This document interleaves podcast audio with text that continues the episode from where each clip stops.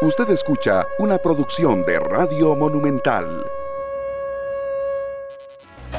Y bueno, así con este sabor, con este ritmo, con esta energía, estamos dando inicio a su programa esta tarde en Radio Monumental. Les saludamos felices, contentos y muy agradecidos por su sintonía. Esta servidora Luzania Víquez, le saludo también Sergio Castro, Esteban Aronne, compañeros, ya fin de semana, qué emoción. Y ya empieza a caer el agua aquí por el sector de la Uruca, ¿cierto o no? Ya, ¿verdad? Cierto, cierto. Como que veníamos escapando de esa nube los tres.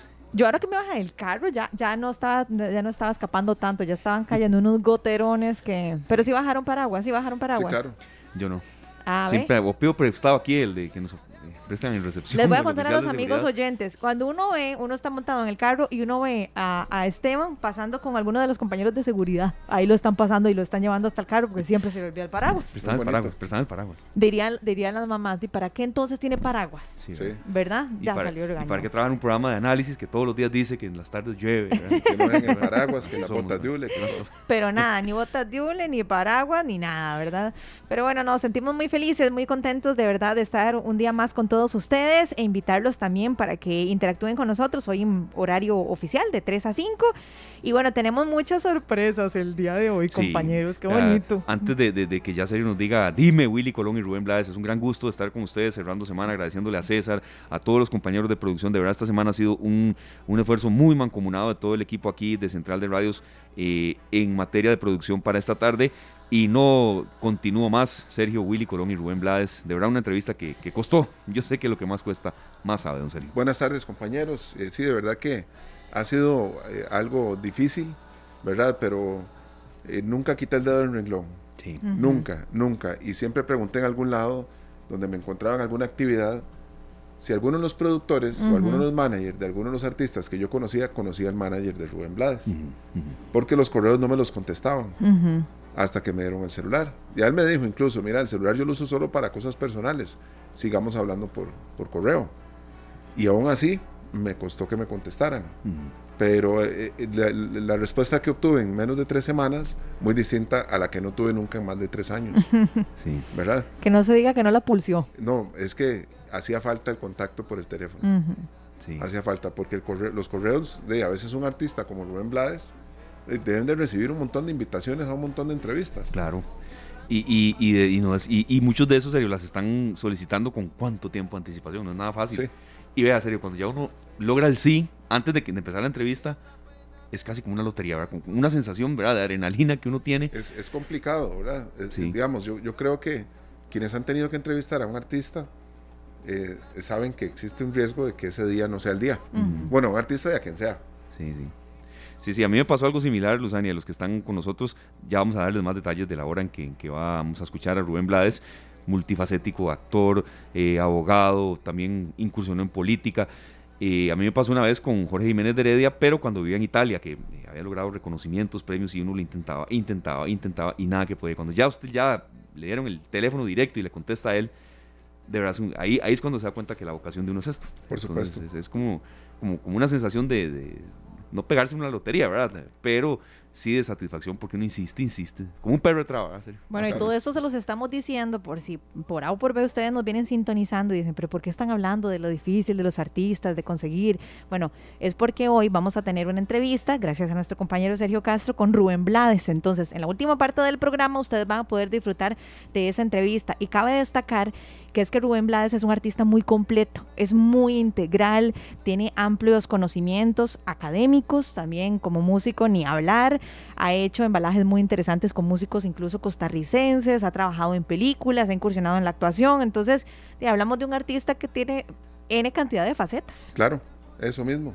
Eh, la vez que yo lo conocí aquí hace 25 años, exactamente en el año 97, venía como actor al país. Sí. No venía ni siquiera ni como músico, ni como cantante, ni como político.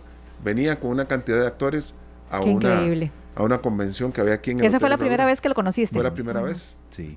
Serio, eh, ¿cuánto dura la entrevista aproximadamente para ir? Eh, unos 30 minutos. Bueno, no, es nada fácil hablar con él 30 minutos y, sobre todo que él tenga la disponibilidad y la apertura. Bueno, es que eh, cuando un artista, ustedes buscan entrevista a Rubén Blades, deben de haber miles no, no sé cuántas, pero yo sé que son muchísimas. Sí. ¿Verdad? Entonces había que tener mucho cuidado. Yo al menos me preocupé por no hacerle las mismas preguntas que, que todo el mundo le hace. Exactamente, serio, sí. Entonces, en, eso radica, perdón, la preparación y, que la entrevista fluya más. Y escuchar a, Rubén Blades que me diga, mira, eso no lo he hablado nunca porque nunca me lo han preguntado. Eso es de para mí. Y serio, ahí, ahí, valió la entrevista. qué bonito. No, no, la de en qué etapa de su carrera está don Rubén, qué planes tiene a futuro, cuánto le ha golpeado la pandemia. Que, que son preguntas que, que son válidas, por supuesto, pero habrá unas en las que se sabe que la persona se preparó. Bueno, muchas gracias. No, no, no. Y gracias a usted, Sergio, y a usted, Lucy, por estar acá, cerrando una semana dura de trabajo, pero con, muchos resultados positivos y otros ahí de margen de mucha mejora.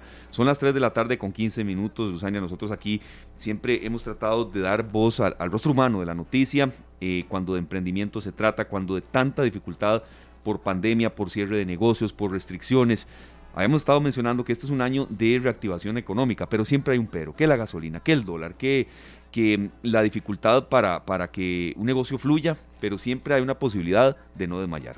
Bueno, de eso se trata, de conocer también el rostro humano de las personas que están ahí, que están remando, incluso a pesar de la adversidad. Hoy invitamos a un chef instructor certificado por la Asociación Mundial de Chefs, muy conocido por todos ustedes, muy conocido también por Sergio eh, y muy conocido por la familia de esta tarde. Eh, Oscar Castro, el chef Oscar Castro, está hoy con nosotros para hablarnos un poquitito de los retos que ha tenido que enfrentar a lo largo de estos años y bueno, el reto que está enfrentando actualmente también y, todas las personas que decidieron salir adelante incluso en medio de la oscuridad. Muy, muy buenas tardes, eh, Oscar, qué gusto tenerlo por acá, bienvenido. Hola Luzania, ¿cómo estás? Hola, muy bien, muy bien. Gran gusto. Buenas tardes, Oscar.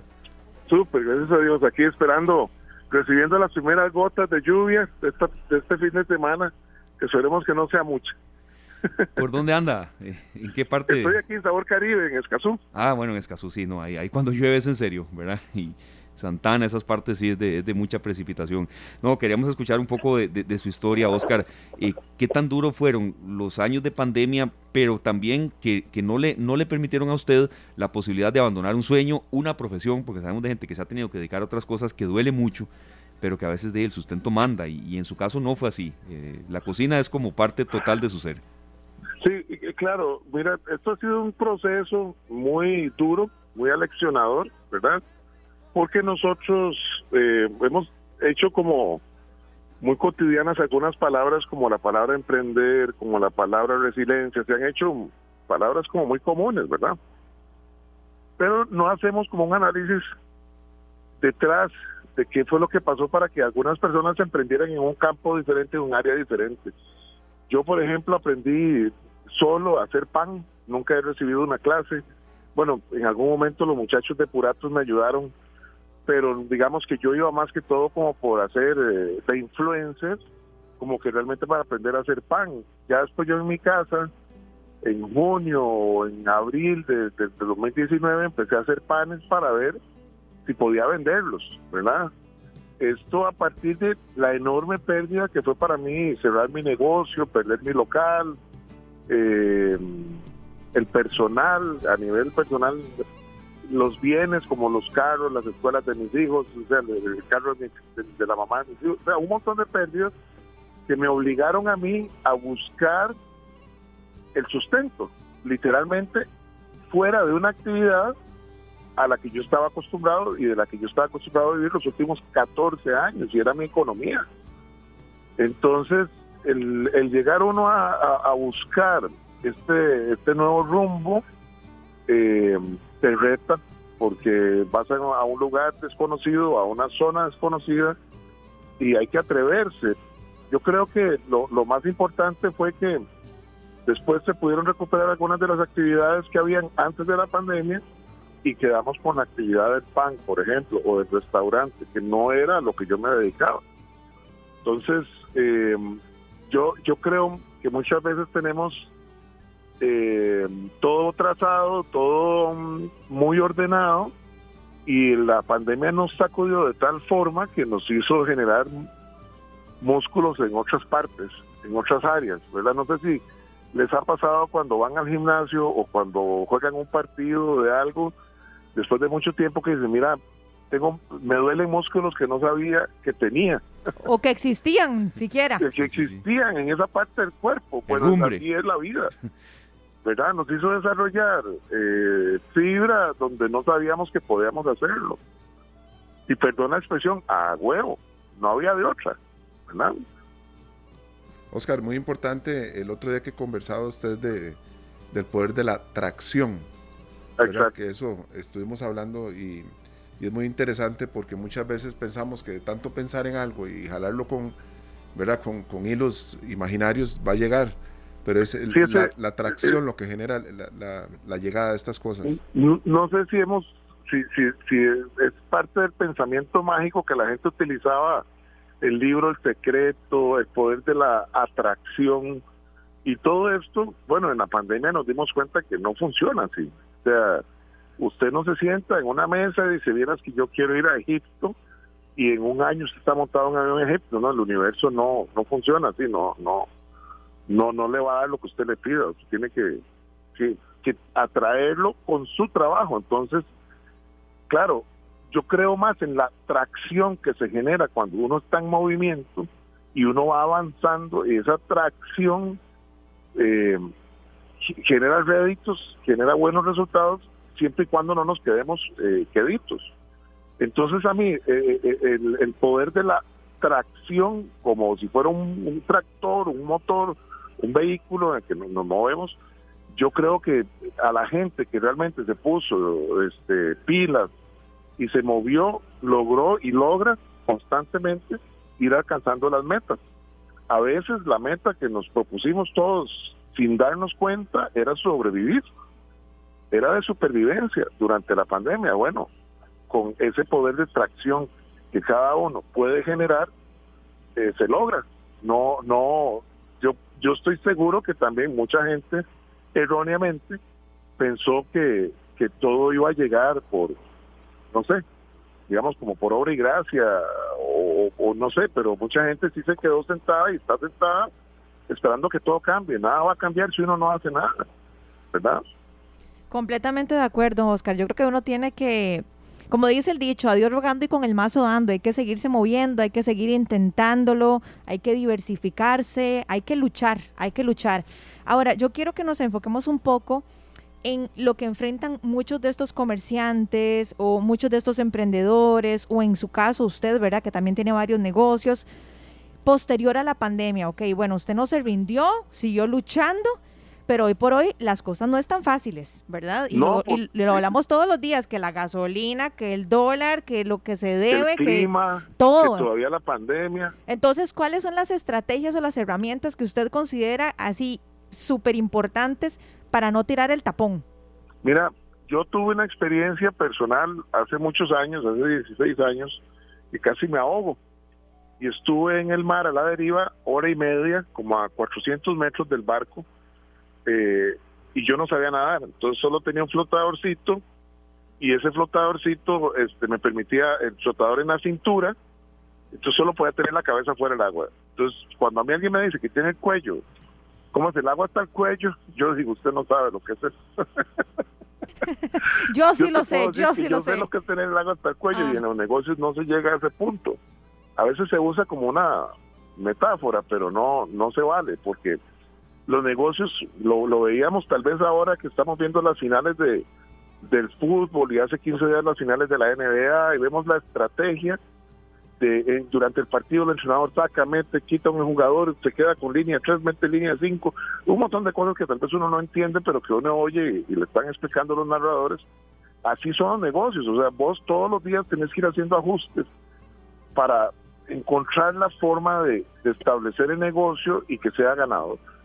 Entonces, tal vez decidimos que íbamos a vender, no sé, hamburguesas, pero donde yo vivo hay mucha gente vendiendo hamburguesas. Entonces, ¿de qué, ¿cuál es el factor diferenciador que puede hacer que mi hamburguesa sea la que más se venda? O si tengo que cambiar la línea.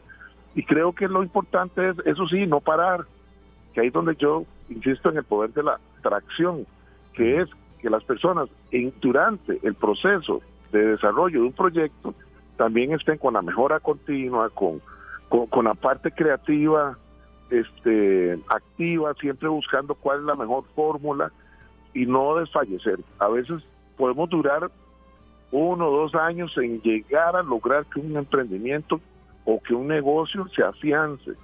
Lo importante es no renunciar, seguir intentándolo. No sé, voy a dar un ejemplo en gastronomía, ponerle más sal, menos sal, un poquito más de azúcar, más tiempo de crecimiento al pan, menos tiempo para que quede más firme.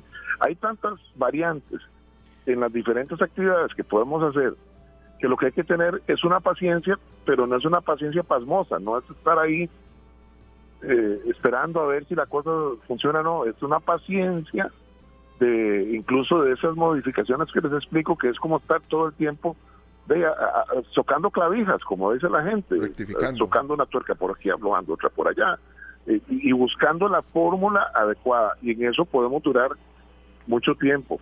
Yo ahora, en esta época de la historia del planeta y de nosotros, uno dice, pucha, ¿cuánta gente abrió un negocio y a los tres meses lo cerró? Porque ahora en pandemia pasó un montón de gente que nos está escuchando, conoce personas que, que, vendieron su carro y compraron una batidora y un horno, o que compraron X equipos para hacer algún, algún desarrollo, y a los tres meses dijeron, no, esto no funcionó.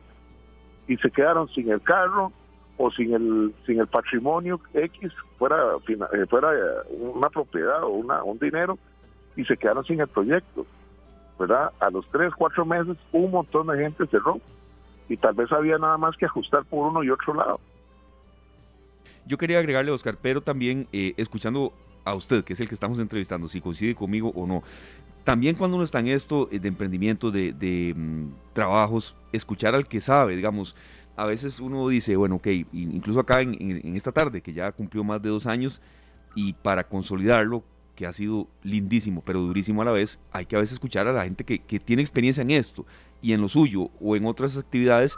Es decir, sí, ok, gastronomía o un emprendimiento de un negocio de ferretería, está bien, vamos con todos. Y frases de ese tipo, a no desmayar, a invertir, pero tal vez a veces escuchar al que sabe de esto, ¿verdad? Sin, que, sin que sea lo mismo, el mismo negocio. Porque, digamos, nosotros ahora hemos estado con este tema de la gasolina, que es terrible, el clima, la incertidumbre que se genera, porque todo el mundo dice, ya pasó la pandemia, pero hay la misma cantidad de desempleados que hace cuatro meses, eso no ha cambiado, ¿verdad? Entonces, no, no, eso no ha variado, tal vez ha variado la percepción sobre el virus, pero no, no la realidad social. Este, nosotros, digamos que tenemos que tener como, como, como muy claro eh, que a veces no, digamos, yo soy chef, pero está Jonathan, que es el contador, él ve los números, los costos, eh, los flujos, y está una muchacha Chatzai, que es la, la, la, la encargada de redes sociales. Entonces yo me siento con la encargada de redes sociales, le pregunto y ella me dice, esto funciona así.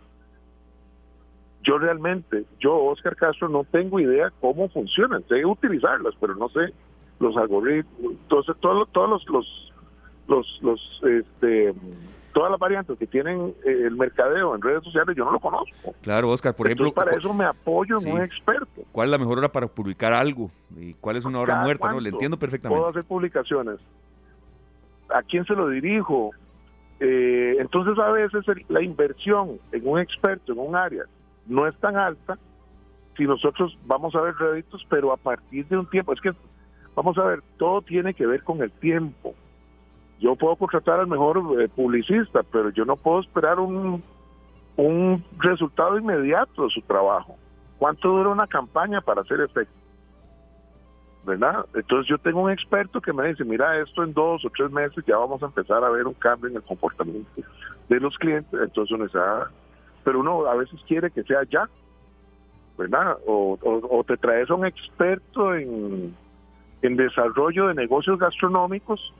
Yo lo que soy es chef, yo soy chef, yo, yo, yo, yo no soy experto en una parte ya más, más profunda de negocios. Yo también me apoyo en alguien que conoce, eso es importante. Y ahora, hay muchos, eh, muchas herramientas que el Ministerio de Economía, que, que que algunas empresas y fundaciones nos dan gratuitas a las cuales podríamos acceder para mejorar el conocimiento del área en la que estamos queriendo hacer un negocio. Sin necesidad de invertir dinero, quiero decir, ¿verdad? O sea, si, si al final yo no puedo pagar un, un, un, un, experto en redes sociales, pues me meto a ver tutoriales, a ver si yo aprendo y yo lo puedo hacer de la manera en que un experto me lo recomienda. Claro. No, no, no estar nosotros a puro instinto, porque a puro instinto, pues, a, mí me da por, por, por, por, por la parte creativa mía llega hasta la sazón y la presentación de un plato. Y tengo amigos que son expertos en un área en la que tal vez podría fortalecerme para poder hacer mejor mi negocio. Claro. Bueno, me pasó un día de estos que le sugirió un amigo eh, un grupo musical y me dijo, no, ese, ese género musical a mí no me funciona aquí.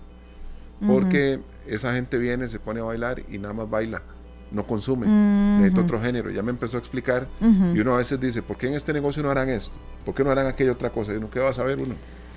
Sí, pero es que creo que es lo que, lo que menciona Oscar y, y, yo es algo que he venido analizando a través de los años y es que a veces tenemos que aliarnos y eso lo dicen los, los hombres, digamos, exitosos entre comillas en los negocios, ¿verdad? En los libros de negocios. Y es que un buen líder es la persona que hace alianzas estratégicas con personas que son mejor que él o que ella en ciertas áreas. Eso es súper importante, lo que estás diciendo. exacto. Incluso si vas a contratar a alguien en un área, contratar al mejor que puedas. No, no, no porque vos también seas un, digamos, yo como chef, no porque yo sea chef, eh, yo tengo que tener una persona que sepa menos que yo. Eh, más bien, ojalá yo consiga alguien que esté a nivel o mayor o que tenga más, más capacidad que yo para que yo pueda realmente descansar, para que yo pueda delegar. Y cuando vos tenés eh, esa madurez de decir, mira, yo ocupo ayuda en esto y voy a contratar a alguien que sea que sepa más que yo, eso es una madurez, eso, eso ocupa desprenderse un poquito del ego y decir, bueno, este, esta persona lo va a hacer mejor de como yo lo haría. Y eso es lo que estás buscando, que el negocio funcione, no que el negocio sea una medalla, ¿verdad? Claro, vea Oscar, estos temas generan eh, retroalimentación de gente que está en las mismas. Nos escribe por acá Eric Rodríguez Garro, eh, que eh, bueno, es una de las piezas fundamentales de una empresa costarricense que se dedica a la producción de mermeladas, pastas de fruta y que la pandemia los afectó, sí, pero para nada los, los, los tiró a la lona. Y nos dice lo siguiente, saludos Esteban y compañeros de esta tarde, la clave es tener la mente clara, la paciencia y tener clara la realidad del negocio versus la expectativa, don Oscar.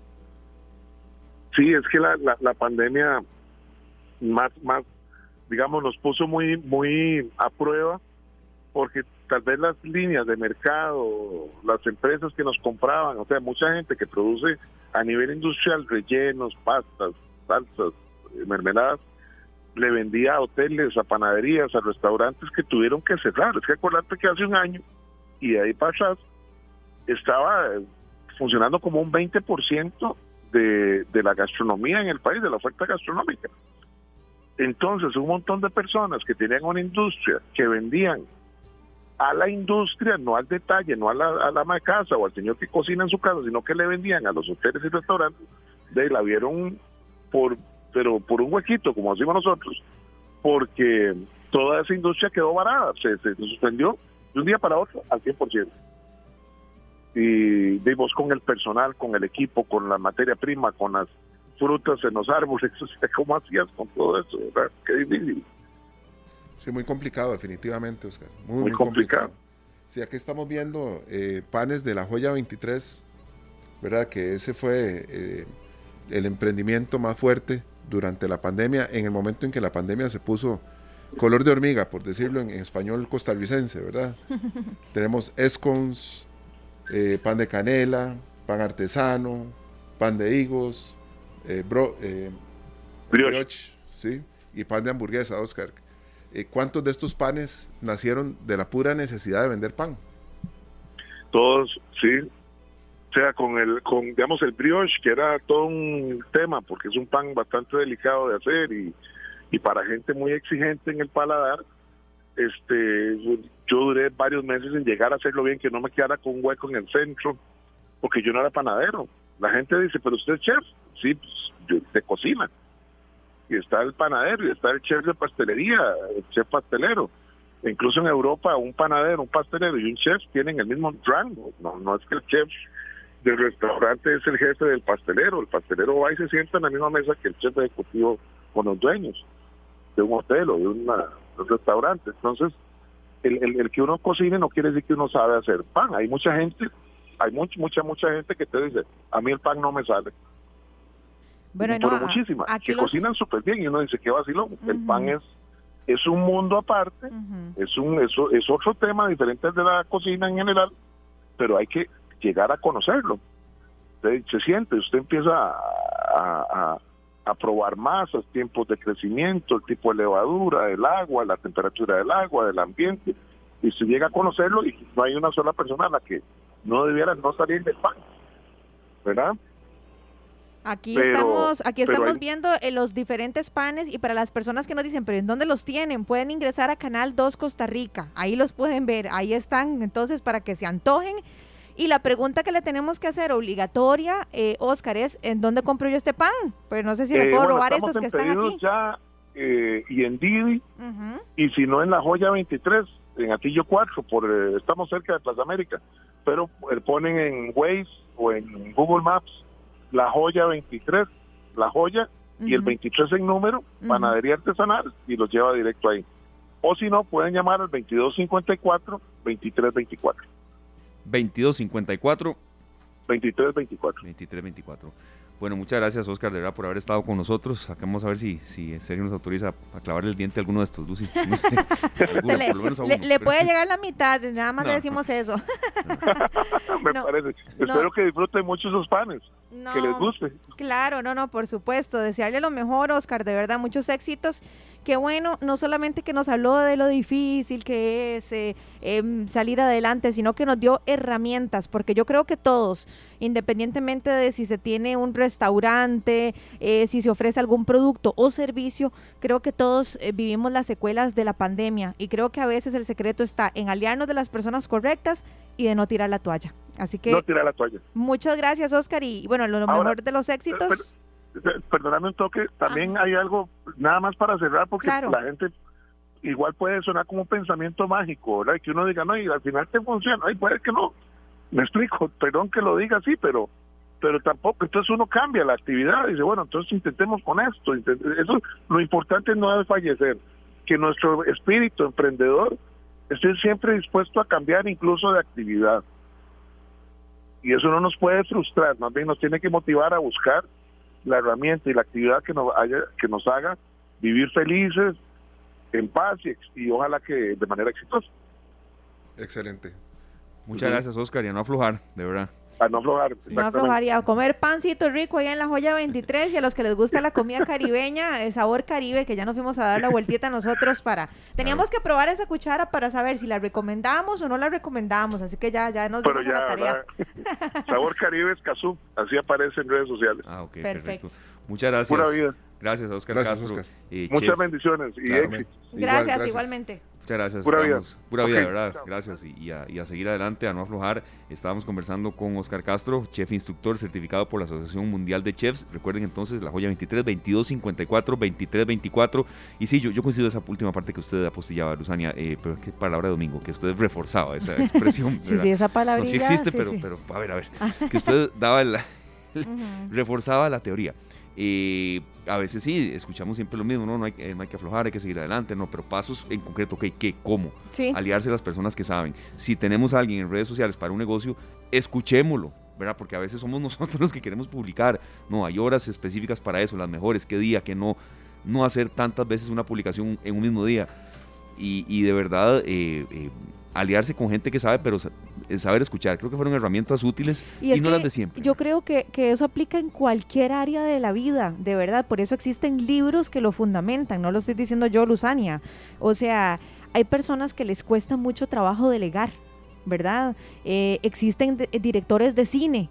Y para eso es un director de cine, es el director, pero también hay un editor y hay un director de fotografía, cada quien en su área, cada quien en su trabajo.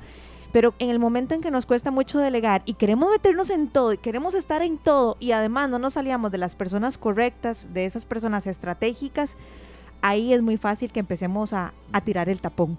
Yo creo que, que, parte del secreto que nos compartía Oscar es ese, es aliarnos de esas personas estratégicas y bueno, si esa, ese negocio no funcionó por A o por B, bueno, hacer un FODA, ¿verdad? Hacer un análisis y ver en qué otra cosa podemos invertir o por dónde le podemos intentar. Y rodearnos de gente positiva también. Uf, sí, de esas personas vitamina, que no nos drenen. 3 de la tarde con 39 minutos, nos vamos a la pausa, luego viene un análisis de Noticias Monumental, también una entrevista con nuestro director de noticias, Polo Ulloa. Usted nos dice con qué serio para ir calentando, esperando esa también parte final de esta tarde. Bueno, cuando uno dice Rubén Blades, se imagina pura salsa, ¿verdad? Sí, es cierto. Bueno, vamos con un bolero. te odio y te quiero, ya regresamos. Información útil para decisiones inteligentes. Esta tarde 3.46 minutos, gracias a todos por estar con nosotros en esta tarde de viernes. Y le damos la bienvenida a Paul Ulloa, hoy ya 24 de junio, compañeros, y incorporando también a Paul, ¿se acuerdan? Hace unos, no tanto, cuando decíamos que era 24 de diciembre, hacíamos aquel programa de despedida, despedida del año y compartimos pan y todo, por cierto, hablando de pan, ya estamos 24 de junio, señores, se nos va el tiempo volando. Ay, qué rápido, ya, ya me visualizo yo aquí trabajando así en época navideña y compartiendo un tamalito, qué rico, ¿verdad? La que tiene un poco de hambre. De verdad, Paul, bienvenido. esa frase de que el año se va volando, a veces eso sí pasa, en este a mí sí me ha pasado así, en los primeros, en los dos de la pandemia, para nada yo sentía que cada semana era como eterna. Bueno, pero, pero, ya estamos casi a la mitad del, año, en el, ombligo del, en el ombligo del 2022. Y, y sí, lo, lo, lo, lo, decía yo hoy ahora en la mañana. Eh, bueno, esto, esto ya, ya no se siente, sencillamente uno se deja llevar por el tiempo. Así de simple. Es cierto. Así de simple, porque si no, si uno empieza ya a decir, pucha, ya casi diciembre, ya. Eh, perdón, Paula, antes de que vayamos a las noticias, es que quería hacer mención ahora a un artista que mencionaba Paul, que está, es el aniversario del fallecimiento de Carlos Gardel, 24 de junio de 1935. O sea, para que ustedes se hagan una idea, cada vez que oyen una canción de Carlos Gardel, es muy probable que tenga 100 años esa canción. Ya, Santo casi, Dios. Casi. ¿verdad? Eh, y son de esas personas en las que dos ciudades no, no dicen, pudo haber nacido aquí, no, se pelean que nació en mi país. Eh, Montevideo y París. Y, este, Toulouse. Y Toulouse, perdón. Toulouse, Francia. Eh, es, eh, es muy fuerte lo que levanta Exacto. Eh, Gardel dentro de esas pasiones. Esas pasiones. y es que el tango, bueno, murió, él murió en un accidente aéreo en Colombia. Y la, muerte fue terrible. Terrible, terrible. Un choque de dos aviones en la pista. Bueno, inimaginable, inimaginable que la voz, una de las voces más eh, emblemáticas del tango, eh, se apagara en un accidente de esa manera y, y que a pesar del tiempo, porque estamos hablando, sí, casi de un ciclo, muchas de sus canciones todavía son escuchadas y reversionadas y, sigue, sigue estando presente. Está vigente. Eh, me dijo una vez una, una bailarina de tango, que tenía que tener claro que Carlos Gardel era un actor que cantaba, me dijo. Bueno, sí. Y le digo yo, bueno, quitemos a Gardel de la escena. El tango no tendría el, peso, porque el, tango es considerado algo sumamente importante para la humanidad. O sea, son de esas cosas que uno dice, eh, no, es solo un género musical. No. ¿Verdad? Entonces es muy interesante eso. Un día lo vamos a ver con calma. Eh, porque un artista de, este, de ese tamaño se merece un especial también. Curiosidades así rápidas de, Gardel, nunca filmó una película en Argentina. Eh, y eh, fanático a muerte del Barcelona, fue a darles una, serenata, imagínense que los jugadores de, del Barcelona cuando había varios lesionados para un partido ahí previo a una final. Pero eso de que nunca filmó una película en Argentina, ni me lo imaginaba yo, de verdad. Bueno, parte, parte de esas, de esas situaciones, curiosidades que se dan en torno de un artista que caló, que dejó su huella. Sí. Y eso les cuento que dejar su huella en el ambiente mundial es muy difícil. Claro. Bueno, compañeros, vamos a en materia porque ya tenemos esperando a don Carlos Murillo. Don Carlos Murillo es el director del Centro de Investigación del Observatorio del Desarrollo de la Universidad de Costa Rica. ¿Por qué lo hemos invitado? Bueno, ellos presentaron el día de ayer un documental eh, sobre la situación del abstencionismo en Costa Rica. Eh, les cuento, el abstencionismo llegó en la segunda ronda al 43.24% y es uno de los más altos eh, que se, se, tiene en la historia. En el 2018 quiere decir que aumentó casi 9 puntos entre el 2018 y el 2022. Es, es el, el enemigo a derrotar. Don Carlos, muy buenas tardes y gracias por estar en esta tarde. Buenas tardes, Paul, a quienes te acompañan en, cabina y a la radio audiencia. Y como lo decís, es un tema de gran relevancia en este momento para, para Costa Rica y yo creo que para muchos otros países. Don Carlos, eh, y, por qué tal vez empezar con la pregunta mm, más rápida? Bueno, ya los fuegos de la campaña eh, se están enfriando, no se puede decir que se están apagando porque todavía hay demasiado, demasiado calor pero aún así se ha bajado un poco el tono. Pero mm, no podemos dejar de lado que hay una, una falta de, la gente de ir a votar, una falta de decisión, porque al fin y al cabo votar es una decisión. Eh, ¿qué, encontraron ustedes en este documental? ¿Qué resumieron como para decir, bueno, estas serían las causas de, de ese abstencionismo? ¿O podemos también inferir de que no hay una, una causa determinada por la que la gente ya no quiere ir a votar? Eh, no, no, no hay una causa, hay múltiples causas. Pero si bien decís que se están eh, enfriando un poquito los ánimos electorales, eh, sí a nivel de elección presidencial, pero ya comienzan a calentarse los ánimos para las elecciones de gobiernos locales, para alcaldes y regidores eh, municipales y en las elecciones de gobiernos locales el abstencionismo es todavía mucho más alto. Ha llegado a estar por encima del 70% en algún momento, aunque ha tendido hacia la baja. Eh, en, el, en, lo que era antes el Observatorio del Desarrollo y que ya se convirtió este año en Centro de Investigación Observatorio del Desarrollo, manejamos estadísticas pero en algún momento, conforme ha venido esa tendencia desde los años 1990 de aumento del abstencionismo, nos preguntábamos eh, el por qué de ese aumento. Entonces decidimos no quedarnos en, el dato estadístico y en algunos resultados de encuestas, sino ir a entrevistar a la gente en los cantones que tienen un mayor abstencionismo. Eh, por ejemplo, La Cruz en Guanacaste, Golfito y Corredores en, Punta Arenas y Talamanca en, Limón. Y nos encontramos eh, con algo que ya sabíamos, hay una parte de abstencionismo que es estructural o técnico, que es aquellas personas que por distintas razones no pueden ir a votar porque trabajan, eh, no les dan permiso a pesar de que eh, tienen derecho a pedir permiso o porque no hay transporte, como decía una persona en el, en el documental, eh, o porque eh, por una razón religiosa o de alguna otra naturaleza nunca han ido a votar. Y, ese es un porcentaje que no se va a poder eliminar y por eso se llama estructural.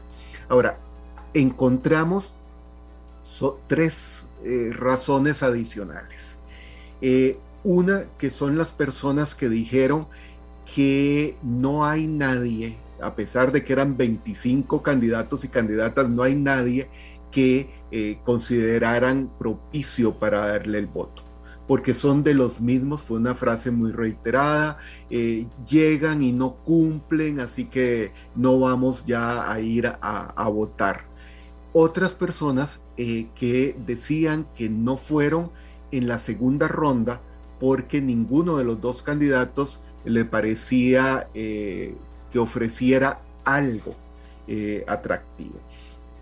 Esas personas decían que sí habían votado en, primera ronda, pero que habían cumplido con el deber ciudadano y se quedaron sin candidato.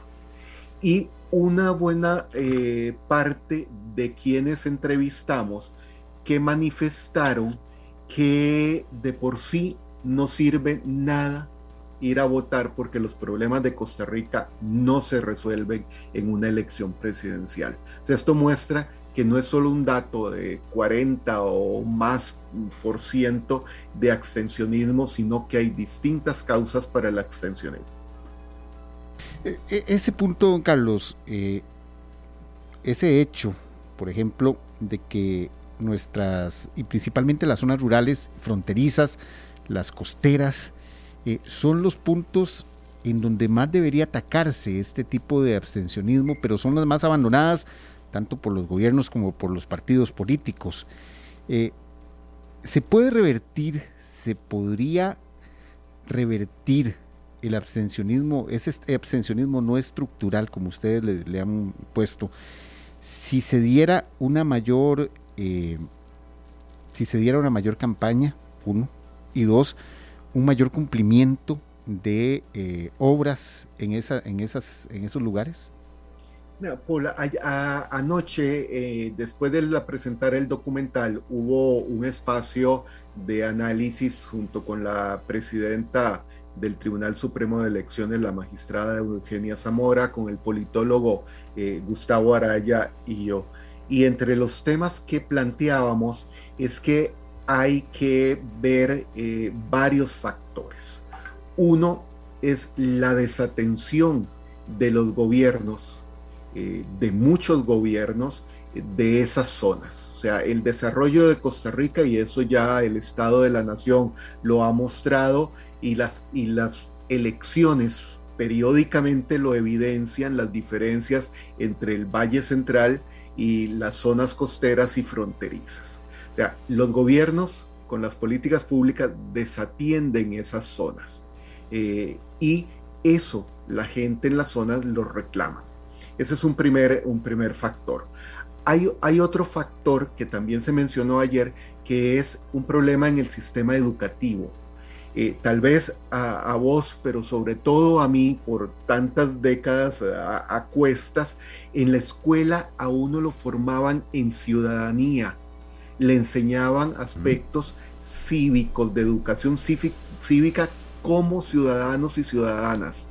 Eso se ha ido perdiendo hoy en, el sistema educativo e incluso en las familias, que muchas, en muchas familias eh, no se discute de los temas políticos eh, y agregan dos más, que al final no, no es cierto, ni de religión ni de fútbol. Eh, pero lo cierto es que terminan hablando de religión y de fútbol y, es la política la que queda excluida. Ese, no se está formando en este país ciudadanía. Un tercer factor son los partidos políticos que están en crisis y esto también incide en la democracia. Eh, los partidos políticos mm, ya no, no son permanentes, son más maquinarias político-electorales personalizadas con un candidato más que en el partido.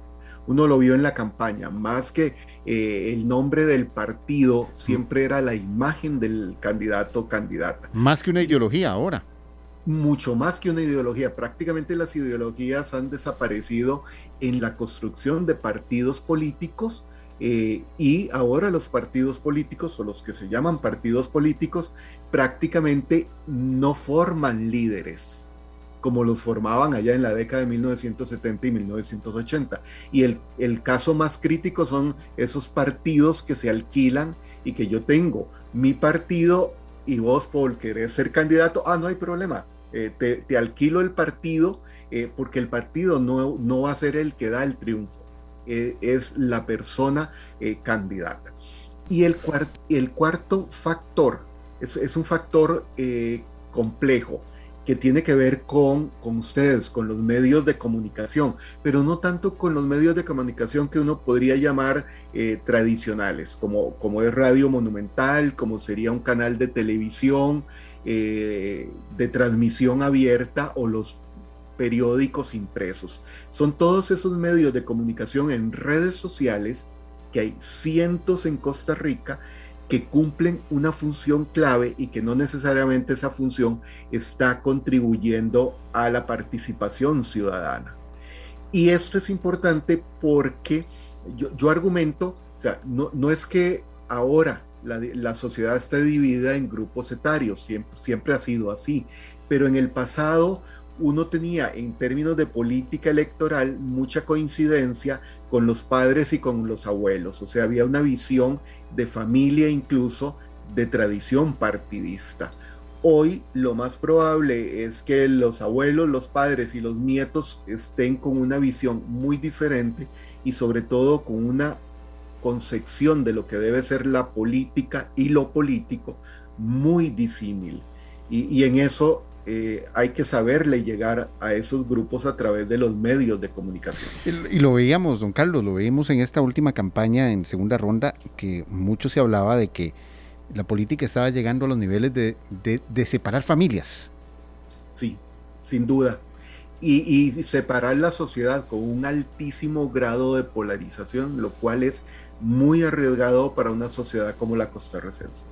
Don Carlos, le saluda a Esteban Arón acá del, del, equipo de esta tarde, escuchando con mucha atención un análisis ya después de que pasó su buen tiempo, ya más reposado, del, tema del, abstencionismo. Yo tenía una consulta concreta. A veces en tanta oferta no hay tanta calidad. En un momento llegamos a tener casi, a tener casi 30 candidatos presidenciales, doctor. ¿Y usted cree que esto más bien aleje a la gente un poco de las, de las urnas? Hubo hasta chota en esto, de que se necesitaba una sábana en vez de una papeleta y después de, de, 27, bueno, fueron 25, pero es una cantidad, mucha gente lo dijo, demasiado alta de gente que quiere ser presidente de la República. Eh, es, Esteban, sin duda, sin duda esa apreciación es correcta por dos razones. Y eh, el, documental tiene 24 minutos, ya está disponible eh, en redes sociales y en estos canales como YouTube. está disponible, pero para llegar a esos 24 minutos hubo que hacer grabaciones de muchas horas. Algunas personas nos dijeron, sobre todo en la zona de la Cruz, que es que no, no pudieron de decidirse, porque era tanta gente que no sabían qué ofrecía cada uno de los candidatos y que muchos ofrecían lo mismo y que no podían decidir eh, por cuál candidato o candidata votar.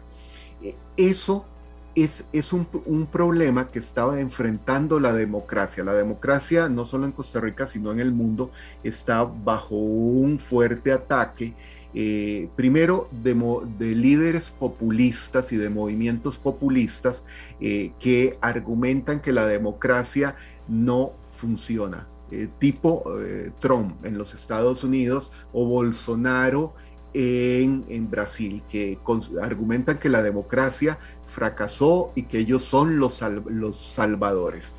El otro aspecto, volvemos a la parte de la, de la educación. Nos decía una nicaragüense ya naturalizada costarricense que ella no sabía que podía votar, que nadie le informó. Eh, ahí hay otro, otro problema de, nuevo de los partidos políticos que, que pretenden que cualquier persona pueda ser candidata. Y lo que está sucediendo, para terminar con, con tu comentario, Esteban, es, es que a quienes estamos observando que llegan a la presidencia, a los outsiders. Es el caso de Petro en, en, Colombia, el caso de Boric en Chile, el caso del presidente Chávez en Costa Rica. No son parte del sistema político electoral e incluso de la clase política. Entonces hay múltiples factores que hacen que también la gente diga, yo, Carlos Murillo, de la, si, si, ganó tal persona, de yo podría ser candidato a presidente y tal vez la peguen en, el 2026. Ese es un problema del sistema político electoral costarricense. Don Carlos, eh, ya nada más para finalizar, ¿dónde podemos ver el, el documental? Eh, ¿Dónde podemos eh, verlo y analizarlo? Porque sí, hay, hay que, hay que interiorizarlo en esta época eh, donde ya, como ustedes, como decíamos al inicio, pasaron los fuegos electorales presidenciales, pero vienen las, vienen las, las cantonales. Sí, aquí me queda cómo, cómo transmitir, eh, no soy muy ducho en estas cosas, cómo transmitir la dirección de, eh, del canal de YouTube de la del Centro de Investigación del Observatorio del Desarrollo, en donde está disponible. No sé si se los hago llegar por el chat y, eh, y ustedes pueden distribuirlo. Claro que sí. está, Exactamente, don Carlos. Lo podemos meter ya en, el... En nuestra... ahí, ahí, está. Está ya en redes sociales. Eh, él está en Facebook y en algunas otras redes y está en el canal de el Centro de Investigación del Observatorio del Desarrollo, eh, el, documental con esos 24 minutos. Le agradezco mucho a don Carlos Murillo, eh, director del Centro de Investigación del Observatorio del Desarrollo de la Universidad de Costa Rica, que nos ampliaba un poco sobre este, este, este documental y que nos debe, nos debe ya en esta época poner a pensar. ¿Por qué? Porque este es el mejor momento para hacerlo, ya sin eh, esos apasionamientos que suelen darnos eh, a los que participan en la, en la contienda electoral, pero también para reflexionar un poco sobre ese punto, y a mí me va a quedar este punto que usted decía, don Carlos, eh, cómo nos está faltando la educación en civismo, en todo, y no solo en las escuelas y colegios, porque el civismo, eh, que no es lo mismo que, la materia de cívica, el civismo empieza en la casa. Ahí empieza, sin duda, Paul. Ahí empieza en la casa, no solo con el ejemplo, hay que, ahí empieza en la casa. Así que muchas gracias, don Carlos. No, un placer y gracias por este espacio porque yo creo que es un tema muy relevante, sin duda. Muchas gracias, don Carlos Murillo, eh, por, este, eh, por esta entrevista. Eh, bueno, después vamos a seguir hablando un poquito de esto porque a mí este, estos temas sí me apasionan un poco lo que es esta educación cívica. Sí, sí, sí, porque es, es importante que ya, que ya estamos perdiendo, muchos estamos quejándonos de perder los valores. Eh, bueno, los valores los podemos rescatar, pero hay que rescatarlos desde la casa. Claro. Ya, ya copiamos en nuestro perfil en Canal 2 Costa Rica, en nuestra transmisión, el link para que puedan ver este documental. Es aproximadamente 24 minutos, así es que Vemos series un poco más largas que eso, ¿verdad? Por supuesto, no, y vale la pena, es parte de la cultura general, siento yo, y de lo que estamos afrontando como país. Por supuesto. y, sobre todo también eso, ya pasó un buen tiempo, aguas un poco más calmas, y la cantidad buena de tiempo, me parece adecuada que uno pueda sacar el rato y lo vea. y hay que, y hay que, hay que, hay que decirlo, hay que eh, aprender, todo el tiempo hay que aprender. Esta lección nos debe dejar una enseñanza. Eh, bueno, esta enseñanza nos debe ayudar a combatir el abstencionismo, porque no se vale, no se vale que muy pocos decidan y después nos quitemos, nos quitemos eh, el tiro y digamos, no, es que yo no tomé partido en la decisión, entonces no me interesa. No, no, eso no, eso no está bien. Rápidamente, porque ya yo sé que estamos contra el tiempo, ya hoy se restablecieron los sistemas TICA y Exonet del Ministerio de Hacienda, comienza ya a volver un poco a la normalidad todo. También en la caja se restableció el sistema que eh, permite el pago de las incapacidades y licencias de maternidad. Ya este era un punto que nos tenía muy, muy preocupados porque eh, habían eh, incapacidades y sobre todo licencias de maternidad que no se estaban pagando. Recordemos que ya casi se cumple un mes del hackeo en la caja costarricense del Seguro Social. Y también pendientes al paso de la onda tropical número 11, en este momento tenemos alerta amarilla en casi todo el territorio nacional a excepción del el Caribe Sur del país que se mantiene en alerta verde. la onda tropical número 11 eh, está bastante fuerte, ha, traído mucha lluvia, la ruta 32 está cerrada, hay eh, deslizamientos en el sector de Agua Caliente de Cartago, eh, también hubo problemas en Ciudad Colón y también se reportaron inundaciones fuertes en Zarapiquí. Así que vamos a estar muy pendientes de la evolución de esta onda tropical número 11 que atraviesa el territorio nacional. Perfecto, no, Poli, eso que se escucha no, es gente corriendo muebles allá arriba, ¿no? No, no, no, son truenos, truenos sí. Eh, será un fin de semana pasado por agua, a cuidarnos, a, cuidarnos y a, presente. Y a esperar a ver qué pasa. Sí. Y no olvidar el paraguas, para los que se les olvida. Otra vez. Otra vez. ¿A quién se refiere? Otra vez. Yo siempre como un pollito mojado, pero me eh, refiero poco. Me cuido mucho, pero no, de verdad, para eso son. Para eso son y. no, hay, que, regalarle un rezador de verdad, de esos paraguas que tienen mango curvo, para ver si o lo guinda, o lo guinda en el bulto, en el maletín, o lo anda en el brazo. Yo creo que es la única forma. Karina de Noticias estará viendo, se está escuchando. Yo siempre andaba pidiendo uno y, y ella no me podía prestar el de ella. Bueno, y ahí iba toda la cadena. No, no, pero Sí. Muchas gracias, Paul, de verdad, por, haber compartido esta semana con nosotros. Gracias a ustedes. Que se cuiden. ¿Qué es de sintonía? sí, sí, no, no, yo no me pierdo esa entrevista. No me la pierdo, doctor. Bueno, vamos al corte. Ya regresamos con la entrevista de Rubén Blades. Examinamos con detalle el acontecer diario. Esta tarde. Esta tarde. Opale, esto es para ir calentando. Son las 4 con 17 minutos en esta tarde. Estamos fin de semana. Gracias a todos ustedes por estar en sintonía. Y bueno, eh, decimos que estamos calentando porque ahí escuchamos a, Rubén Blades de fondo y queremos calentar para una entrevista que ya, ya vamos a poder escuchar completita. Totalmente. Dejamos al que sabe. Rubén Blades, Bellido de Luna, 73 años de edad que precisamente los, los cumplirá eh, el 16 de julio, un poco menos de un mes. Sí. Más vivo que nunca, don Sergio. Por supuesto, y eso es muy importante porque entrevistar a un artista eh, tiene, tiene sus cositas, ¿verdad? Eh, hablé con él, él acaba de sacar unos discos con una, con una banda brasileña. Entonces grabó canciones que ya él, pues han sido éxitos en su carrera, algunas en portugués, otras en español, pero es un grupo que grabó con, con Editus también en este álbum Mundo. Estas muchachas que cantan con aquí son argentinas y cantan música africana. Pero son argentinas. Son argentinas, ah, sí. Blancas todas. Unas mujeres blancas cantando música africana y a Rubén le, impactó ver esa, mezcla, ¿verdad? Y las invitó a grabar con él y grabaron esa canción. Pero ahora vamos a lo que estamos esperando. Uy, sí, por favor, ya, pero nos tenés en ascuas. Esta es la entrevista a Rubén Blades acá en esta tarde. Y hoy tenemos el placer de traer a Rubén Blades desde Nueva York, ahorita o Panamá, Rubén. Ahora, perdón, ahora mismo estoy en Nueva York. En Nueva York. Sí, felicidades, eh, saludos a todos y felicidades por, por, por la, por, por, haber ingresado a la, a la, Copa Mundial. Muchas gracias, muchas gracias Rubén. Sabemos que, que mucho de Costa Rica viaja con Rubén a donde él vaya. Bueno, esto, yo le deseamos lo mejor. Eh, y, es posible, digo, tienen ahora rivales muy duros, creo que tienen a España, ¿no? Están en el grupo de España. España, Alemania y Japón. Bueno, casi nada, digo, pero eh, eso es una oportunidad, yo lo veo como una oportunidad eh, para demostrar la calidad que ustedes tienen. Por y supuesto. Otra cosa, digo, Panamá se ganó a Costa Rica, Panamá se ganó a Canadá y no está allá. Honduras ayer se ganó a Canadá y no está allá. O sea, ustedes se pueden ganar a esos equipos también. ¿Quién ha dicho que no? Claro, claro. hay que seguir avanzando y, y, y sortear cada meta. Pero es que el fútbol es así, el fútbol no sabes, tú nunca sabes. Así que digo, denle buena suerte y adelante.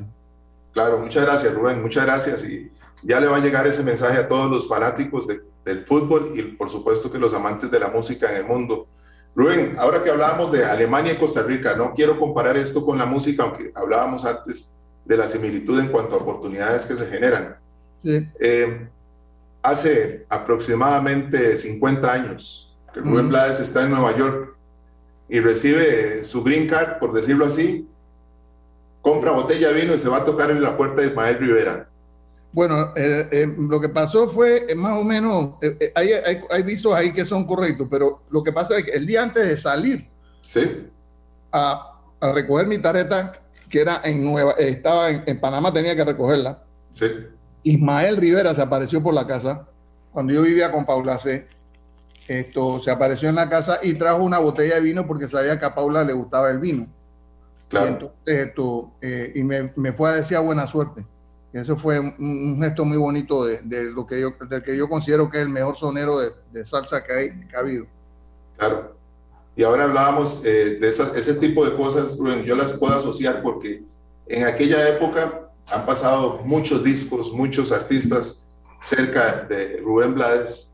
¿Alguna vez Rubén en sus inicios pensó que iba a llegar, llegar a ser tan admirado como el mismo Ismael Rivera? No, no, porque esa no, es decir, cuando uno empieza, y uno empieza porque uno desea satisfacer una necesidad que uno tiene, en mi sentido era escribir eh, y también ganarme la vida, ¿no? Claro. Y uno no, esas son las prioridades que uno tiene, es decir, vamos a, a sostenerme con el trabajo eh, que hago en términos económicos y, y esperar que las, las, letras que uno escribía fueran también recibidas por otros y, y les llenaran de la misma satisfacción que me llenaba a mí el escribirlas. Pero más allá de eso, nada, porque uno no sabe, este, este, es decir, este, uno nunca sabe eh, en este negocio de, de, la música cómo le va a ir a uno, ¿no? Por eso es que mi familia no quería que yo fuera músico, porque ellos habían sido músicos y le había ido muy mal. No muy mal, pues no, no habían podido, no le fue mal, pero no tenían seguridad en su trabajo. No había seguridad económica y eso para ellos era un, era un problema. Pues. Claro. Así que a mí nunca se me ocurrió, digo, nunca me imaginé que iba a pasar eso. Bueno, eso es muy importante porque aquí precisamente quería llegar, Rubén. Realmente lo valioso que es trabajar a conciencia, dando lo mejor cada vez. Sí. ¿Verdad? Porque no se trata de llegar allá, es ir día a día. Ustedes tienen ejemplos muy buenos. Mire, usted tiene a, Felipe Fournier. Sí. Felipe Fournier es uno de los mejores vibrafonistas eh, del mundo. Eh, y sin embargo, en su propio país, en Costa Rica, cuando trató de conseguir una ayuda para poder hacer una maestría acá, no, la, no lo pudo, no, no recibió apoyo. Eh, Editus es uno de los mejores grupos del mundo. Walter Flores y su grupo de los mejores del mundo. Lalo Roja, toda la gente que ustedes tienen, tienen muchísimos músicos buenísimos. Esto, Ricardo Ramírez, este, Tapao, eh, eh, eh, Edin Solís.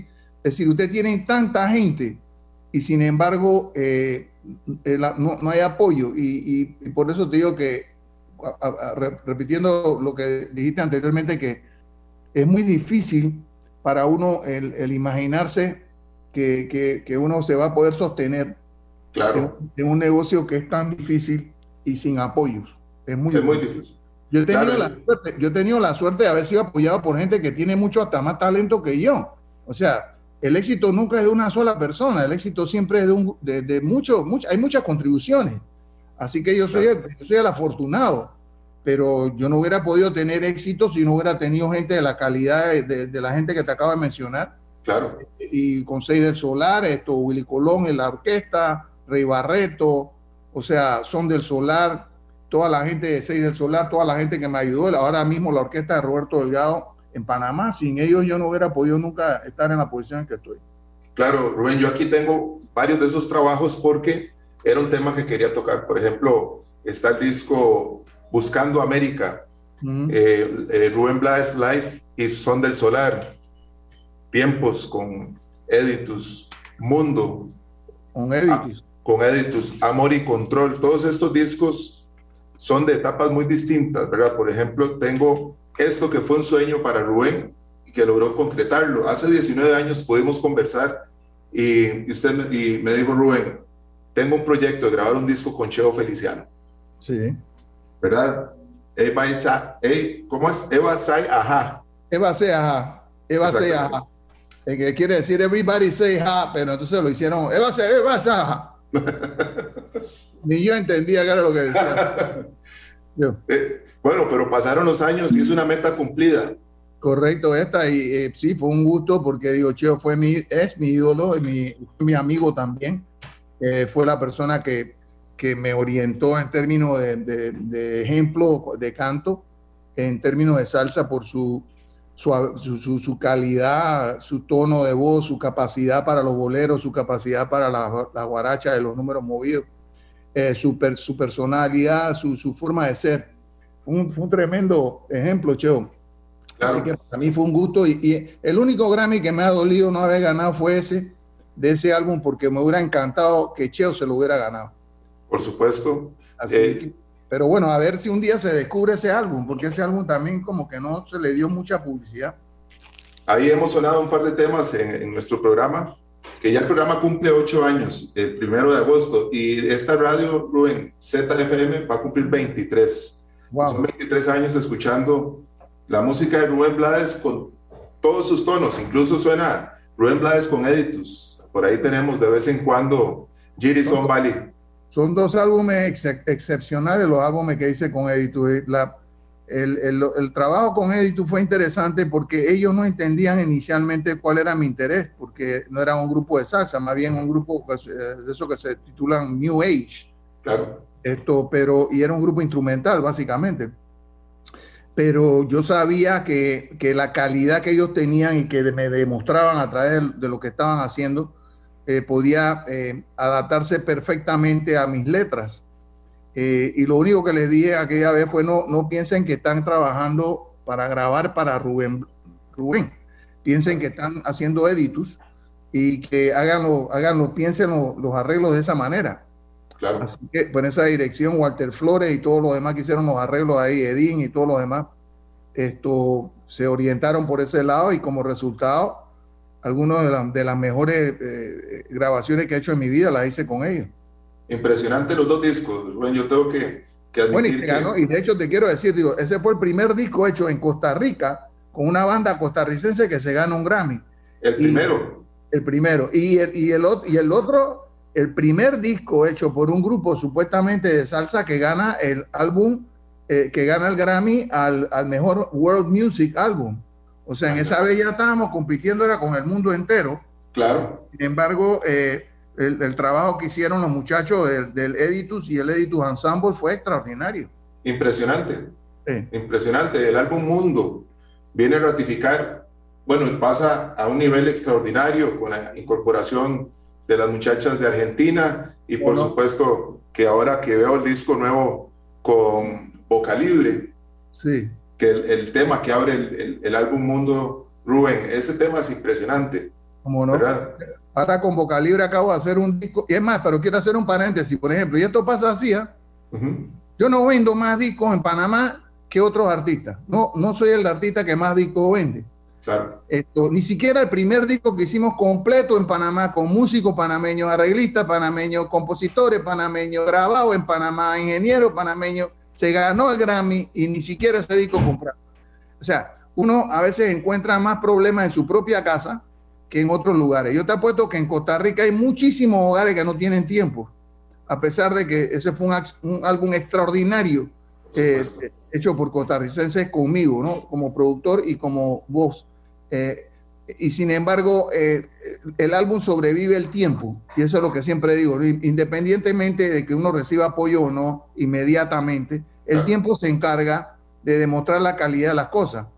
Y ahora, esto, 20, eso fue hace 20, en el 99 ganó tiempos, hace ya 23 años. Sí. Bueno, usted escucha ese álbum y ese álbum pareciera que lo hubiéramos hecho ayer. Por supuesto. Igual con Mundo, que es del 2003, hace 20 años, usted pone ese disco y esa canción que estás hablando de la interpretación de Boca Libre del número de Pat Metheny, First Circle. First Circle, sí. Eso es, eso es extraordinario. Sí. Extraordinario, y esa es la calidad del grupo. Bueno, eh, Boca Libre acompañado por Editus. Eh, estamos hablando de estos temas, pero la de Luba Manso también. Danny Boy. Sí, señor, hizo, esa es la primera versión. Eh, Luba Mason, que es mi esposa, hizo la, en ese tiempo era mi novia, eh, hizo, la, hizo la versión de, de Danny Boy, que de hecho es la primera versión de Danny Boy hecha con instrumentación de, de tambores cubanos, en términos de guaguancó. Eso y tiene el patá, ¿verdad? Y la, ah, sí, y la, sí, y la cosa que hizo el, el, el mambo que inventaron Ricardo Ramírez y Lalo Roa, el Lalo en la flauta y Ricardo en el violín al, al final de, de, de, Danny Boy eh, es extraordinario y, y, en, y en eh, es decir, yo, yo te digo, eh, eso lo oye cualquiera y cree que son irlandeses los que están tocando. Claro, claro. Esa es la calidad que demostraron esos muchachos. Impresionante, impresionante. Nosotros los tenemos muy cerca siempre a ellos. Eh, Me alegro porque necesitan, sí. necesitan apoyo y necesitan que no solamente se les dé respeto, sino que también se les ayude a, a sobrevivir en su propio país, un país al que le están claro. dando tanta gloria con tantos políticos sin vergüenza que hay por ahí. Por supuesto. Estos son los músicos y los deportistas lo que le dan alegría al país. Y entonces eso tiene que, que mejorar. Eso es lo que peor tratan. Eso tiene que mejorar, definitivamente. Rubén, hay dos discos que yo tengo por acá. Uno es, por supuesto, que, digo por supuesto, es un disco que, que no puede faltar en la colección de, de, de los salseros, ¿verdad? De los salseros que aman la música de Rubén Blades y que aman la música latina. Vamos a salirnos de la salsa, vamos a, a poner el disco por encima del género en sí, que es la salsa, y lo vamos a poner en la música latina. Eh, es un disco que no puede faltar. Acaba de salir esta versión, este long play que viene remasterizado y demás, que está espectacular. Pero hay un disco porque quiero que Rubén Blades explique esta situación que se vivió para que los artistas sepan que los obstáculos se pueden, uno los puede brincar. Mm. Hace un par de años hablamos con Oscar Hernández. Sí. Y él me, me, contó que se toparon ustedes una noche y que hablaron de la posibilidad de iniciar Rubén Blades y Seidel Solar. Mm -hmm. Y en aquella época, cuando ustedes inician, aún con el sello Fania, aparecen discos como este, Rubén. que, que, no le hicieron el, el, el honor. Exacto.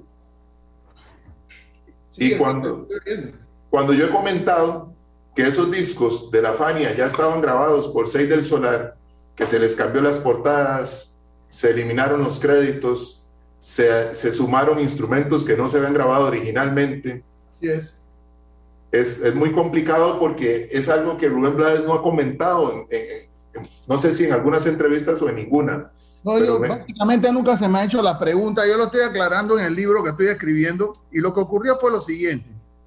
Cuando yo terminé mis, eh, cuando yo terminé mi último álbum, lo que consideré era mi último álbum con la Fania, eh, la banda sonora de la película The Last Fight, eh, yo fui a pedir mi release, que se me diera mi, mi, salida, y Masucci, muy para mi sorpresa, acompañado de Víctor Gallo, que era el, encargado de contabilidad de la empresa y de finanzas de Fania, me, me dijo que no, que yo le debía tres álbumes y yo le dije, ¿cómo que te debo tres álbumes? Si hice el álbum de eh, Metiendo Mano, hice Siembra, hice Maestra Vida 1, Maestra Vida 2, Canciones del Solar de los Aburridos, son cinco álbumes y, más el otro álbum de, de, ¿cómo se llama? Bueno, Maestra Vida cuéntalo como uno y el otro álbum de, la, de Last Fight. Y me dijo, no, tú hiciste esos álbumes en colaboración con Willy Colón. Así que tú me debes tres álbumes como solista. Me quitó nada más Maestra Vida, uno y dos que los otros como que yo había sido colaboración. Entonces me entero yo que le debo tres álbumes. ¿Y qué hice yo?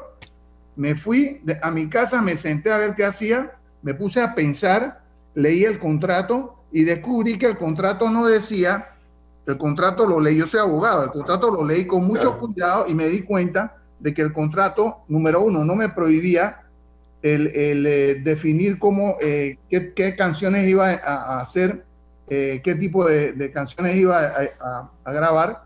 No me exigía que todas tenían que ser originales. Eh, no me exigía tampoco, eh, no me impedía presentar los tres álbumes a la vez. Y eso fue lo que hice. Entonces, contraté a, distintos, a distintas personas. Contraté a, a varios arreglistas para que hicieran los arreglos por separado.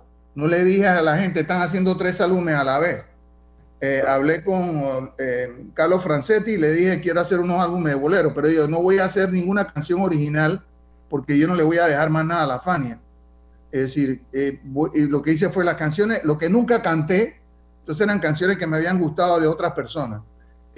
un álbum de boleros, que eran boleros de otra persona, y el otro álbum era un álbum de, de canciones que otros habían cantado mías. Entonces llamé a, a Oscar Hernández, y, ya para entonces estábamos empezando a reunirnos para lo de Sella Solar. Y la primera grabación de Sella Solar la hicimos con un saxofón, también acompañando al vibráfono, un saxofón que lo tocó Mauricio Smith de Panamá, excelente músico, que en paz descanse. Y eh, vibráfono Ricardo Marrero, Luis, Luis Romero, el, Luis eh, Romero en el, en el bongo, este, Irizarri en el timbal y Montalvo en la conga y Viña en el bajo y Oscar en el piano. No había Robbie Amin todavía. Y grabamos y yo, y yo llegué y me presenté, terminamos los tres álbumes, lo, le conseguí la, hice portada, di todo toda la información, los créditos, etcétera, por separado. Esto hice la secuencia por separado, todo, fotografía por separado y me aparecí en la fanía con un abogado y les presenté los tres álbumes y los tipos casi se mueren. Claro. Casi le da un faracho porque dijeron, pero tú no puedes hacer eso, yo sí lo puedo hacer porque yo soy abogado igual que tú y leí el contrato y no me impide hacer eso. Lo que pasa es que a ti nunca se te ocurrió que uno de los músicos que tú explotas hubiera tenido suficiente dinero o, capacidad para hacer esto que estoy haciendo yo ahora.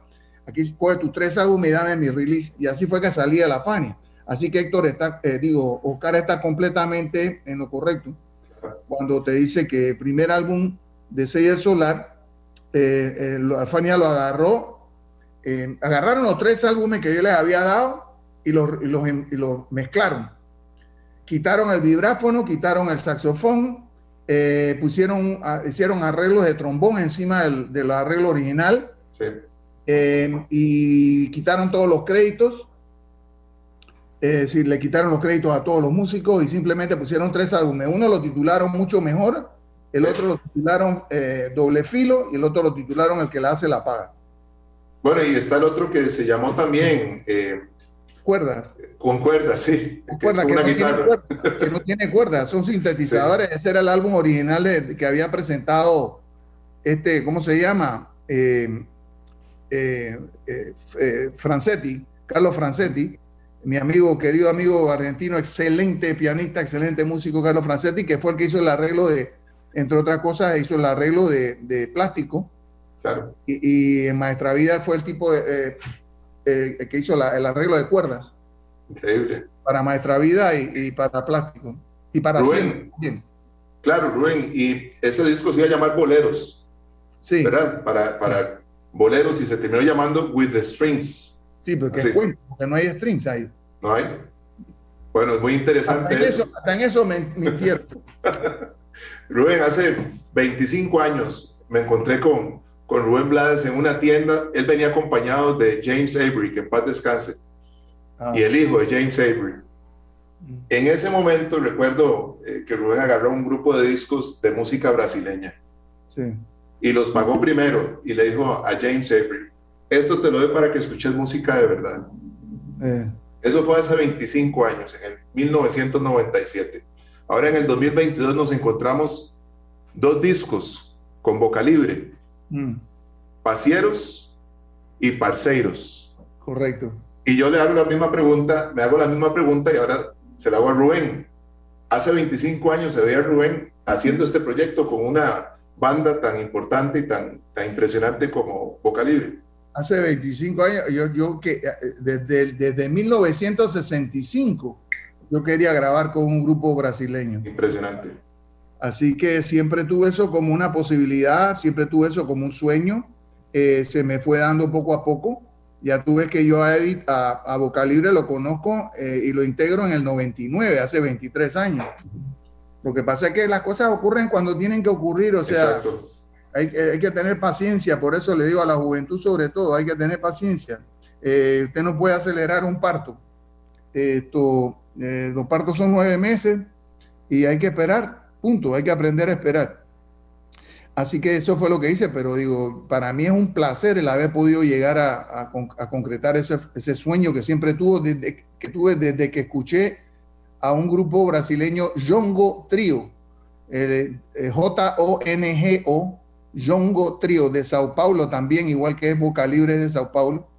Ese trío brasileño lo escuché en 1965. Eh, Sido, Sido Gianchi en el piano, eh, Toniño en la batería y Sabá en el bajo. Eh, esa gente me, no solamente me abrieron la mente en cuanto a, a, lo que tenía que ver con armonías y orquestación, porque ellos tocaban bajo, piano y, y, y, batería y a la vez cantaban. O sea, me dieron una, una tremenda lección en armonización. Eh, era jazz, pero cantado. Y la otra cosa que me introdujeron a la música brasileña con contenido social.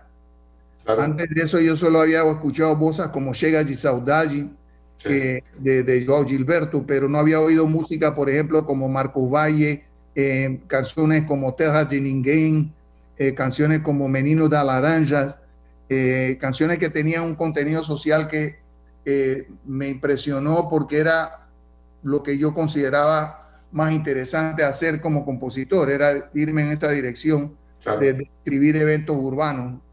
Así que fue muy importante para mí ese encuentro con John Trio y ahora con Boca Libre, finalmente hacer el álbum. Eh, y, por qué son dos álbumes? Uno es Pasieros, que Pasiero quiere decir en panameño amigo, inchi, compadre, y Parceiros quiere decir lo mismo, pero en portugués.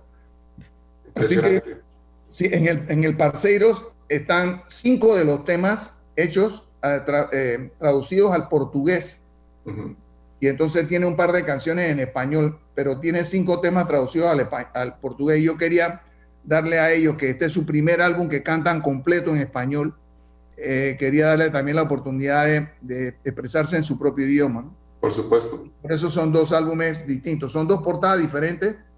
Eh, en el segundo, Parceiros, como digo, de cinco versiones en portugués y dos versiones en español. Y el otro, Parceiros, tiene 11 temas y todo en español y todos son versiones de temas que ya yo había anteriormente eh, grabado en forma, formato de salsa. Claro, bueno, vamos a, esperar, yo lo puedo ver eh, de forma virtual, pero me gusta tener los discos físicos, vamos a ver cuándo lo puedo eh, ya están, saliendo, ya están saliendo, ya están saliendo, sí, a mí ya me mandaron los míos, así que ya deben estar fuera. Vete a Maestra Vida con Allison, ahí, ahí deben estar las instrucciones de cómo adquirirlo. Voy a comprarlos por ahí. Rubén, cuando normalmente he escuchado que todas las canciones, todos los álbumes y al final todos tienen una relación. Estamos hablando de que esta idea de grabar en portugués o con una banda portuguesa nace en 1965. Estamos sumando y restando 57 años. ¿Cómo, ¿Cómo se entrelazan los discos? Desde Ray Barreto no tanto, pienso que tal vez con Willy Colón hasta llegar acá. Sí, pero lo que pasa es que, digo, son, eh, era también una cuestión donde yo no tenía el control para poder decidir qué quería hacer. Es decir, a Barreto yo le ofrecí Pablo Pueblo, pero esa canción a él no le apeló. Eh, Pedro Navaja, esos son temas, es decir, Ligia Elena se la ofrecía a Barreto, no le apeló, se la ofrecía a Típica 73, no le apeló. O sea, la gente, yo, yo, no tenía control para decir, yo voy a grabar esto. esa, esa, decisión ya comienza a, a, manifestarse con Willy Colón, al que yo le llevaba dos años nada más, y Willy, eh, Willy Colón que también tenía una idea de, panamericana de la música, tenía una idea eh, de mucho más eh, cosmopolita, más abierta. así que y después finalmente, incluso después de Willy Colón, hago, mi primer álbum es Buscando América. O sea, ya hay un álbum de, con un contenido social, político directo, eh, que no me hubiera resultado fácil grabar con la Fania. Por supuesto. Así que digo, todo es cuestión de, sí, los álbumes se van entrelazando en, cuanto a que las ideas se van expresando en la medida en que son posibles de expresar. Pero, pero el concepto viene de hace mucho tiempo. Bueno, eso es lo más importante. Nosotros acá en Costa Rica hemos escuchado la música de Rubén Blades desde el año 79 aproximadamente, que fue el primer concierto de Rubén con Willy en el Gimnasio Nacional. Después vinieron a los carnavales en Limón también. ¿Cómo no? Que mi amigo, o nuestro amigo Tipi Rogers me cuenta que caminaba con Rubén Blades por ahí durante los carnavales y que, y que la gente estaba asombrada de ver a Rubén caminando en medio de toda la gente, ¿verdad? Eh, después de todos estos años, Rubén, después de la experiencia, porque acá en Costa Rica puede ser que mucha gente no tenga tiempos ni tenga mundo, pero si hay mucha gente que siga son de tiquicia. Sí. El, el, el golpe, el golpe que genera la visita, la grabación de Rubén Blades con Editus es muy fuerte. Y hasta el día de hoy podemos escuchar la música de Ramsés Araya en Miami con su timbaleo tenemos a Son de Tiquis acá Editus que sigue haciendo sus presentaciones y recibiendo colaboraciones de otros artistas y colaborando con otros artistas a su vez. Ese golpe no se quedó ahí. Rubén, eh, la música continúa y avanza. Eso es lo mejor, digo, esa es la idea. Yo no, yo no hago eso para mí, yo hago eso para todos. Es decir, y, y, otra vez, como dije anteriormente, me enriquece a mí el colaborar con personas como, como grupos como Edito, que son grupos que tienen muchísimo talento y que me, y que me, me hacen a mí lucir bien. Claro.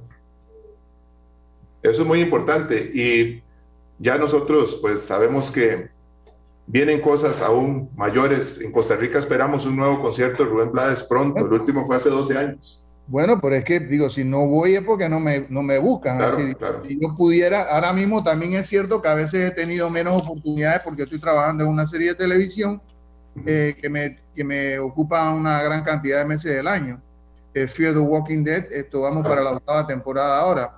Pero de todas formas, sí sería muy bueno ir allá y poder tener una reunión con Editus otra vez. Claro. También eh, sería un, un, concierto donde abriría con Editus o abriría con, con, la orquesta de Roberto Delgado y después me iría con Editus a hacer unos temas especiales. Por supuesto. Sí, porque digo, yo, yo, los temas los temas que yo grabé con Editus, yo no los he cantado desde que lo grabamos. O sea, porque hicimos una gira con Editus y después de la última gira de Editus yo no he vuelto a cantar los temas porque no fueron grabados con, con la otra banda. Claro. Bueno, esperemos que eso pase pronto. Hola, hola. Eso lo esperamos con ansias. Dice que los chinos le hicieron un, estadio nuevo a ustedes. Sí, claro, claro. Aprovechenlo. Tenemos que aprovechar, tenemos que llenarlo de salsa. Es más, yo, salsa, Rubén. el estadio, pero entonces por lo menos el teatro, el teatro, el teatro tan bello ese que tienen ustedes, el teatro nacional de ustedes que es tan bonito. Sí, vamos a mover los hilos acá para que alguien se acerque a, a Rubén y, logremos ese concierto pronto. pero no aguante la respiración. no, eso, eso jamás. Esperamos que eso suceda pronto. Acá estamos muy felices, Rubén, de, haber conseguido esta entrevista. Quiero agradecerle a Alberto Lleras, que me dio el contacto con don Daniel Eisenberg, sí. y a su vez lograr esta entrevista, porque acá en Costa Rica tenemos un aprecio muy especial por Rubén Blades. Muchas gracias. Eh, y esperamos que eso siga creciendo porque ha sido algo muy genuino y orgánico yo, me, yo, yo aprovecho otra vez para felicitarlos otra vez y desearles la mejor de las suertes ahora en, este, en esta prueba que tienen en el Mundial. A los muchachos de la, del equipo que no, mientras más grandes son, más duros hacen ruido al caer. Así que no le tengan miedo a eso, no se deben impresionar por eso. Ustedes son buenos y tienen capacidad para ganarle al que sea. Muchísimas eh, gracias. Y también a saludar y darle nuevamente las gracias a Editus a Tapao, a, Edín y a Ricardo, eh, a, mi querido Walter también, que me ayudó mucho también cuando grabamos eh, Cantares de su Desarrollo, a Lalo Rojas, eh, a Poveda y a su maleta mágica. sí, él sabe por qué le digo eso. y todos los muchachos de Son de Tiquicia, toda la gente que me ha ayudado tanto y a, a mí a alcanzar el éxito que comparto con ellos y, admiración que siento por su trabajo también. Y lo quiero mucho a todos, eh, son buenas personas, buenos muchachos. Y mi abrazo a ellos, a su familia, a ti, gracias por la oportunidad. Gracias, Rubén. Y un abrazo a toda Costa Rica. Un fuerte abrazo y todo lo mejor siempre. Igualmente, mucha salud. Gracias, igual. Que viva la música latina. Que viva la música latina. Gracias, Rubén.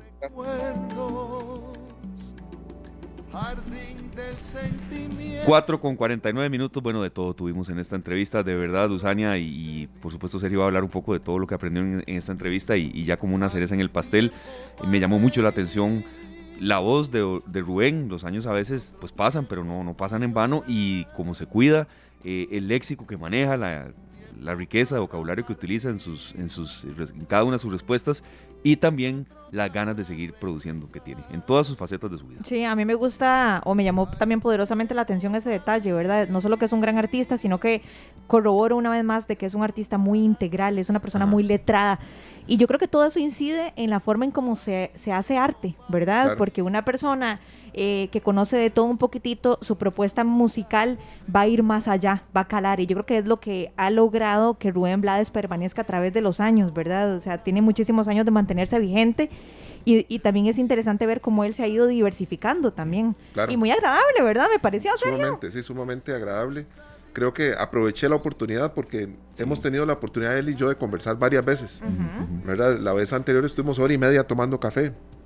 Entonces, muchas de las cosas que le pregunté, cuando se las cuento a alguien que sigue a Rubén, no me cree.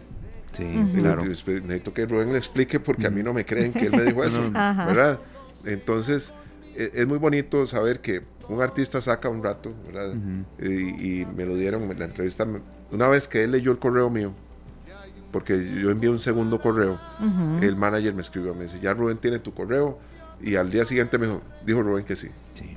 En, eso, en esas cosas hay que insistir, sí, pero tampoco llegar a ser, puedo decir la palabra, necio, ya invadente, porque si no, ah, más, Bien, más bien ya no lo logran nada. Exacto. Entonces, eh, pues sí. Y otra cosa que me llamó la atención, el, el, el ligamen que él tiene con Costa Rica, de verdad la menciona cada rato, como que Costa Rica es parte de él. le encanta, le encanta. Eh, eh, ¿Cuántas veces felicitó a la selección? Como dos o tres veces en toda la entrevista. Esas dos veces que, ah. que, escuchamos ahora y hay una antes, cuando llegamos a la reunión, que, que eh, lo primero que me dijo fue felicidades. lo mismo. Qué bueno. Y después cuando ya empezamos la entrevista, nos volvió a felicitar y ahora el final de nuevo. Qué bueno. Nos tiene muy presentes. Sí. Quiero serio también agradecer bueno, a César y a Glenn que están aquí, los dos que nos ayudaron muchísimo en la producción de esta entrevista y, sobre todo eh, publicitarla, que la gente supiera que se iba a dar hoy. Y también hay un equipo que estuvo eh, detrás de esto también. Por supuesto, Esteban Lobo, que es este mi jefe en ZFM, que estuvo pendiente de todos los detalles técnicos de la entrevista.